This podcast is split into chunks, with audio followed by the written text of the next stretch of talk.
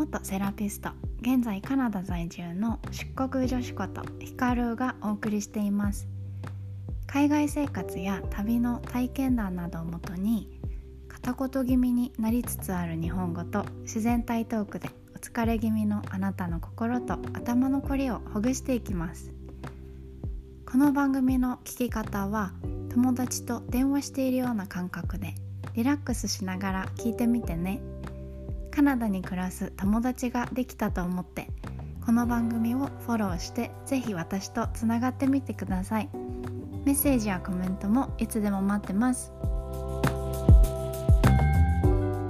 座りっぱなしで体痛い。そんなあなたにどうぞ座るだけで負担を軽減する。どうぞ。低反発クッションはあのクラウドファンディングで100万円以上集めたくさんの人の思いが詰まった低反発クッションです。いつもの椅子に床の上にこのクッションを使うだけで楽に姿勢改善腰痛対策へと導きます。冷え性にお悩みの方はどうぞ温熱クッションをどうぞ。お求めは DOZ どうぞクッションで検索してね。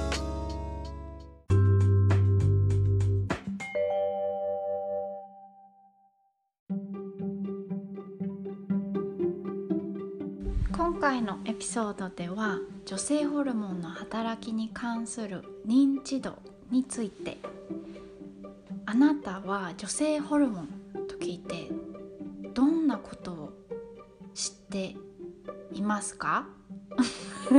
知っていますでしょうか？女性ホルモン。私は自分が女性なのにもかかわらずあんまり知らないことに気づいたんですよね。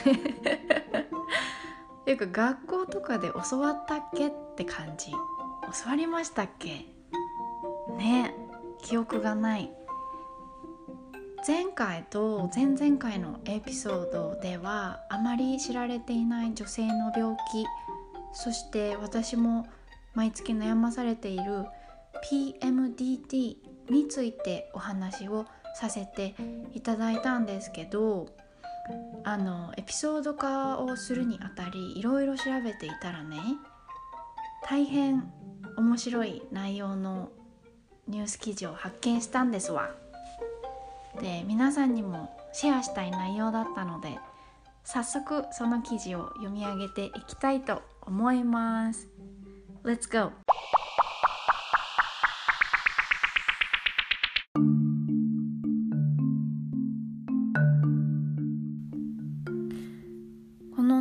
ス記事はねあの2016年に発行されたもので古いんですけどだから今はどうなんだろうっていう疑問があるんですがタイトル「生理痛や PMS の自覚率米国は日本の約2倍女性ホルモンの認知度も影響？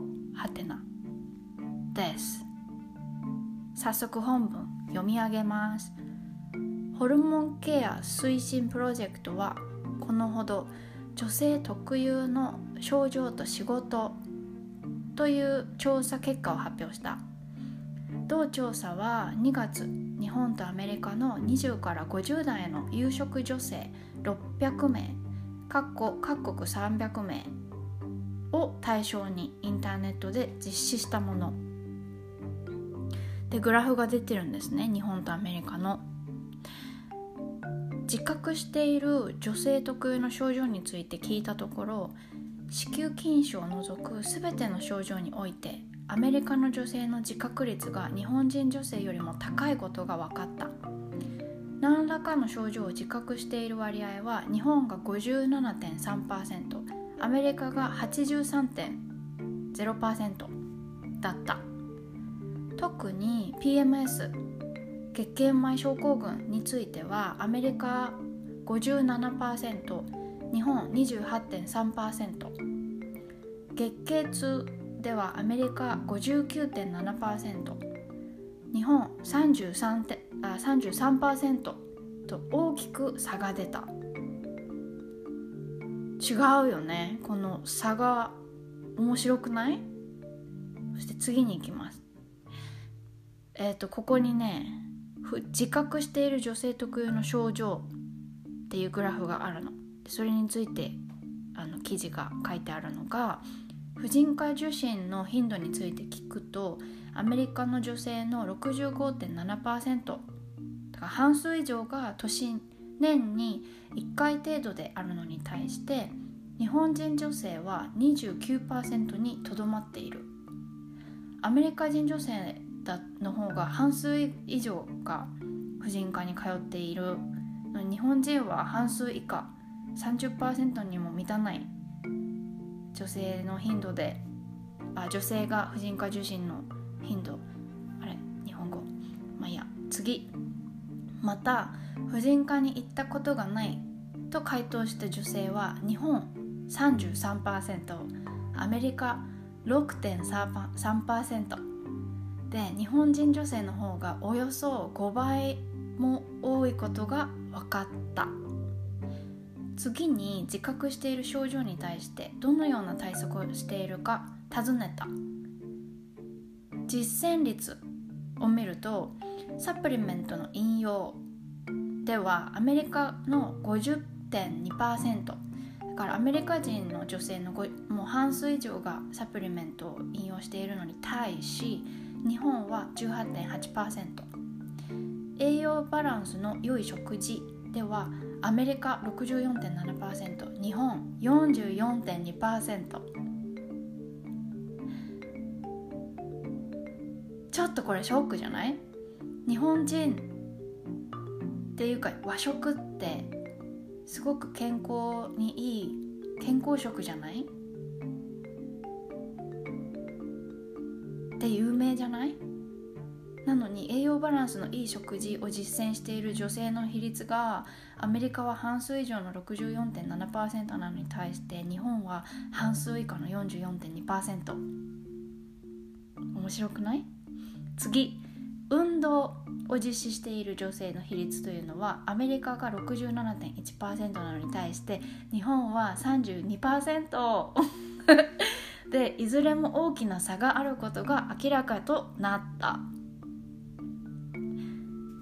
前後の調査結果を受け両者の意識の違いの背景にあるものを探るべく女性ホルモンの働きに関する認知を調査した。するとアメリカの女性の認知度は比較的高く全ての項目で日本人女性を大きく上回ることが分かった。女性ホルモンの作用で最も日本人女性の知識が低かったのは骨密度の維持。骨密度の維持。骨密度でいいんだよね。骨密度の維持。そして血中脂質。この2つで女性ホルモンが女性の体を守る働きを持つことについてほとんど知られていなかっもう一回言うね。女性ホルモンが女性の体を守る働きを持つことについてほとんど知られていなかった。知らなかったわ。女性ホルモンの働きに関する認知度が対策率に影響している可能性が考えられる。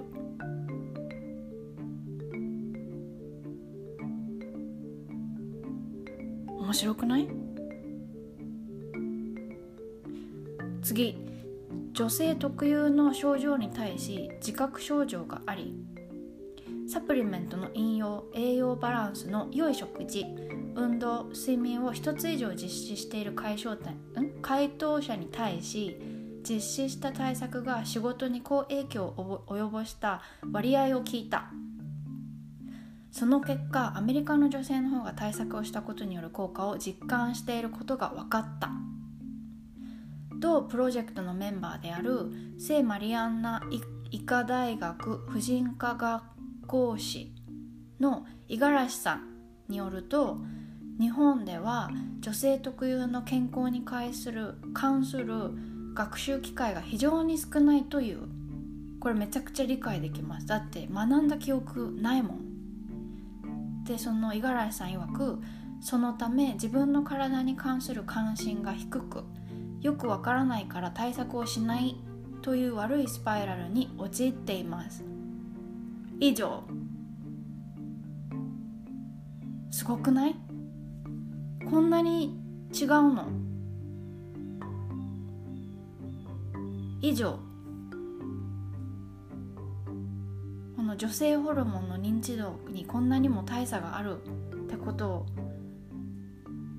ちょっとシェアしたかったんですよね。あの記事の内容ん？記事が発行されたのが2016年でさ古いんだけど実際今はどうなんだろうっていう感じよね。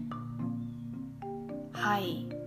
そんなに変わってなさそう。だって教育ってそんなに変わってなさそうだもん。知らんけど。